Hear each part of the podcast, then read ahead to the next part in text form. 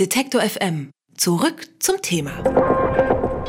Das Bundeskabinett hat heute den Haushaltsentwurf für die nächsten Jahre beschlossen. Für viele ist das ein spannender Tag, denn der neue Finanzplan soll eine Antwort auf die Frage geben, wie viel Wolfgang Schäuble steckt in Olaf Scholz.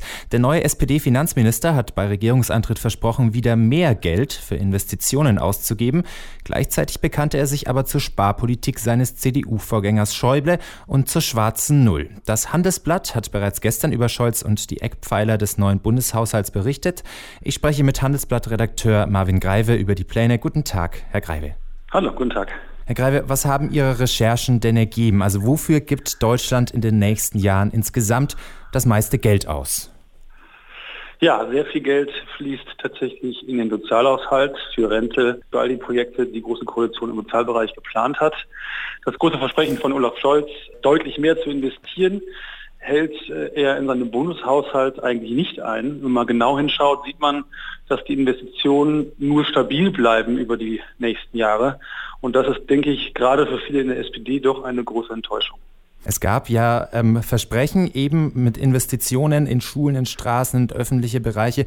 Was ist denn davon überhaupt noch übrig geblieben? Also was sind denn die Investitionen, in die, die noch Geld reingesteckt wird? Also es gibt schon noch einige Investitionen in Schulen. Es gibt mehrere Milliarden für die Ganztagsbetreuung an Grundschulen, für den Kita-Ausbau, äh, für die Qualität auch von Kitas.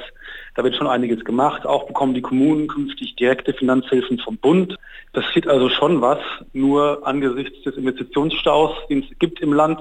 Da gibt es so Zahlen von der äh, Kreditanstalt für Wiederaufbau, die sagt, es gibt bei, insgesamt bei den Kommunen einen Investitionsstau von 126 Milliarden Euro. Darauf entfallen allein rund 40 Milliarden Euro nur auf Schulen. Also angesichts dieser Summen ist es doch ein bisschen wenig, was da investiert wird. Hm, es hagelt ja jetzt auch schon massive Kritik. Von der linken Seite der Opposition spricht man schon von Wahlbetrug tatsächlich. Hm, sehen Sie das auch so? Also bricht die GroKo ihr Versprechen, da mehr Geld äh, reinzupumpen? Ist das schon was in Richtung Wahlbetrug? Nein, also so weit gehen würde ich nicht. Also ein Wahlbetrug ist es nicht. Man setzt schon ziemlich getreu dem Koalitionsvertrag so das um, was man sich vorgenommen hat.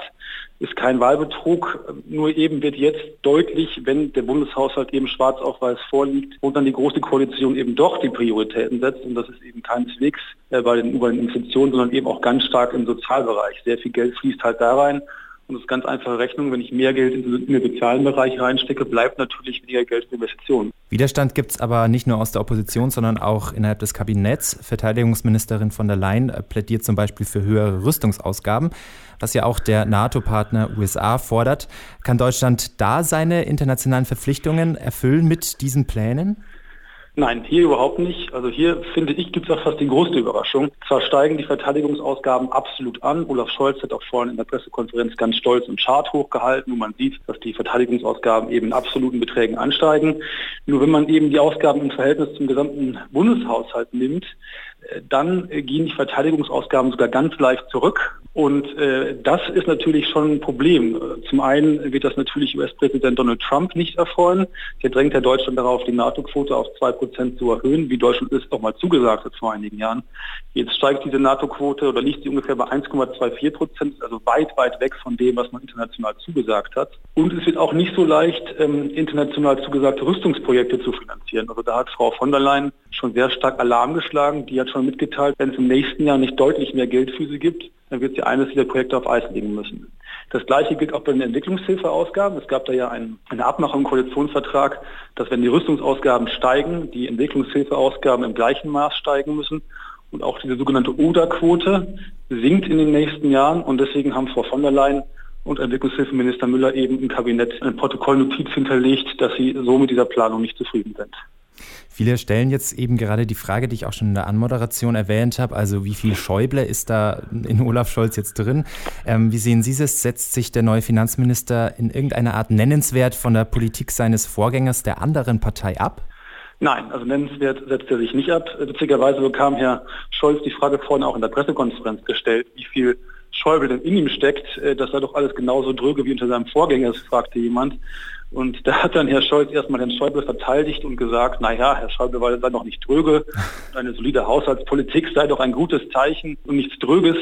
Aber man muss schon sagen, dass das Scholz im Prinzip, zumindest in dieser Finanzplanung, vorläufig erstmal eigentlich komplett den Kurs von Wolfgang Schäuble weiterführt. Er hält an der schwarzen Null fest. Er investiert an der einen oder anderen Stelle ein bisschen mehr, er gibt aber auch viel Geld für Soziales aus. Also da hebt er sich nicht wirklich von Schäuble ab. Und in der SPD wird das sicherlich für einige Verstimmung sorgen, weil da hatte man sich schon auch einen Kurswechsel in der Finanzpolitik von Herrn Scholz erhofft. Also der neue Finanzminister Olaf Scholz Hand in Hand mit dem alten Finanzminister Wolfgang Schäuble. Das Bundeskabinett hat den Haushaltsentwurf bis 2022 beschlossen und sorgt damit momentan für Diskussionen, denn nicht nur bei der Bundeswehr, auch bei öffentlichen Investitionen bleibt die GroKo ihrer Spardisziplin treu. Über die Finanzpläne habe ich mit Martin Greive gesprochen. Er ist Handelsblattredakteur und hat die Vorhaben der Bundesregierung für uns eingeordnet. Vielen Dank, Herr Greive. Vielen Dank Ihnen. Alle Beiträge, Reportagen und Interviews können Sie jederzeit nachhören im Netz auf detektor.fm.